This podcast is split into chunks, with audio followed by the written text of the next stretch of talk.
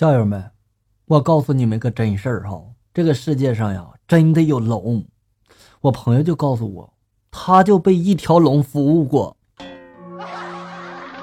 努力发来的段子：床前明月光，闻见羊肉香，想割一点点就是钱紧张。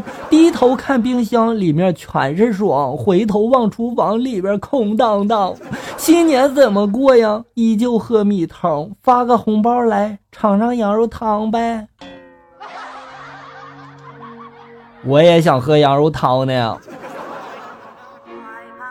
扮成繁华，扮成商发来的段子。贫穷是一袭薄薄的门帘儿，我在这头，头等舱在那头。工作就像泡银耳，领导看似只给了那么一丢丢，干起来越来越多，没完没了啊！对啊，说多了都是泪呀。在父亲面前。假装努力坚强，在小辈儿面前假装成熟亲切，在同龄人面前假装混得还不错，在暧昧面前假装性感洒脱有内涵，在陌生人面前假装礼貌谦和。是啊，做人太累了。一个人有多大的潜能，要看他早上睡过头有多久。贫穷使我睡不着。为什么要努力赚钱？因为怕一跟人握手的时候，人家戴的是卡地亚，你戴的是橡皮筋儿。哦，这么说法，那还好，我什么都不带。长伴发来的段子，我在一个首饰盒里面发现了一些老照片，我拿给我爸爸就说了。你看，你这年轻时候也挺帅的呀，真是岁月催人老啊！爸爸这时候接过照片，盯了一会儿，嘴唇颤抖着就说了：“你妈，你妈竟然还留着他的照片咋？这不是你啊？哎呀妈呀，他前男友啊！”山宝宝发来的段子，就在刚刚带孩子去这个门口商店买东西，孩子在选零食，离这个收银台地方很近的位置哈，我就听见那个收银员在跟一位结账的老太太就说：“哎，这酱油啊可好吃了，现在正特价呢，很划算的。”老太太这时候就问了：“啊，还有多长时间到期呀？”这收银员这时候拿起酱油就看了看，说了：“一八年二月到期。”哎呀妈呀！我在旁边我就脱口而出了：“那。”这不就马上到期了吗？还有一个月啊，然后，然后那个老太太就没有买。哎，到现在我还记得那个收银员当时鄙视我的眼神他当时肯定在想：你真嘴欠。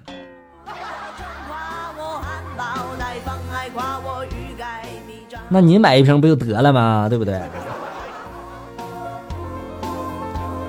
开心的巧克力发来的段子：李老师因闯红灯上了法庭，法官就盯着他就看了，然后就问他了：“李老师啊，啊啊是啊，我我我是李老师啊，你以前在这个朝阳区小学当老师啊？对啊，没错，是我呀，你怎么知道呀？”法官这时候就笑了：“哈哈，哎呀，我曾经是你的学生啊。”李老师这时候也笑了：“啊哈哈。”这时候李老师明显的有轻松了起来哈，然后法官这时候接着就说了：“我等这一天等了二十多年呀，现在罚你抄一千遍，我闯红灯，以后再也不犯了，抄一千遍啊！”哎呀妈，这仇终于报了是吧？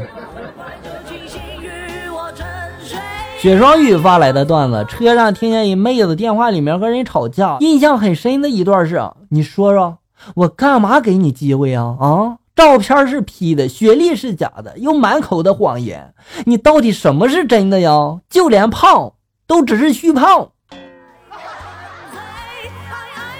但是我相信他的穷是真的。扮成繁华，半城商发来的段子，看到瑞士银行再不替这个客户保密资料了，我真的是很害怕呀！这样别人就知道我在国内和国外都没有存款了呀。但是知道了并不可怕呀，你又没有什么利用价值。在公交车站等车的时候，一妹子打开了一盒饼干，就说了：“来，大家都吃点啊！”我这时候就见旁边的人们都拿着吃，哎呀，我也走过去拿了一块放嘴里面，默默的就嚼了起来。这时候公交车来了，妹子和那几个人们有说有笑的就上车了。哎妈呀，原来他们认识呀，好尴尬呀！但是不管怎么说，你这个便宜占的可以啊。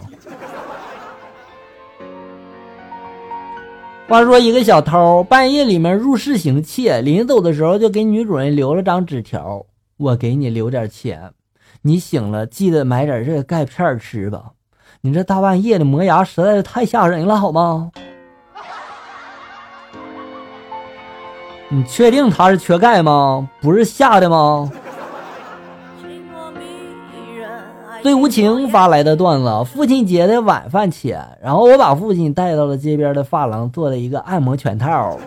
一个半小时之后，我和父亲回到家中，老妈已经做好了一桌丰盛的晚餐。大哥、二哥呢也到家了，一家人又团圆了。大哥买了金项链给父亲，二哥呢买了金戒指。老妈这时候在一旁赞不绝口呀。父亲这时候严肃的就说了一句：“还是老三岁懂我呀。”哎呀妈！我的眼泪呀，不由得从眼角上就流出来了。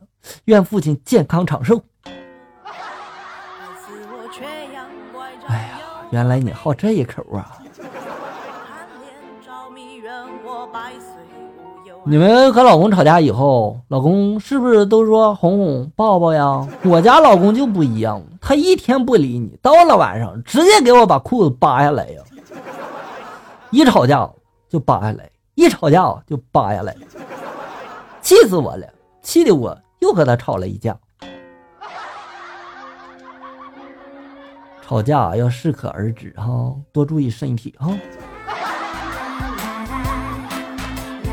好了，小友们，本期节目到这里就要结束了，欢迎大家关注咱们节目的同名微信公众号“醋溜段子”，上面有笑哥发布的更多搞笑内容。我在这里等你，咱们下期再见。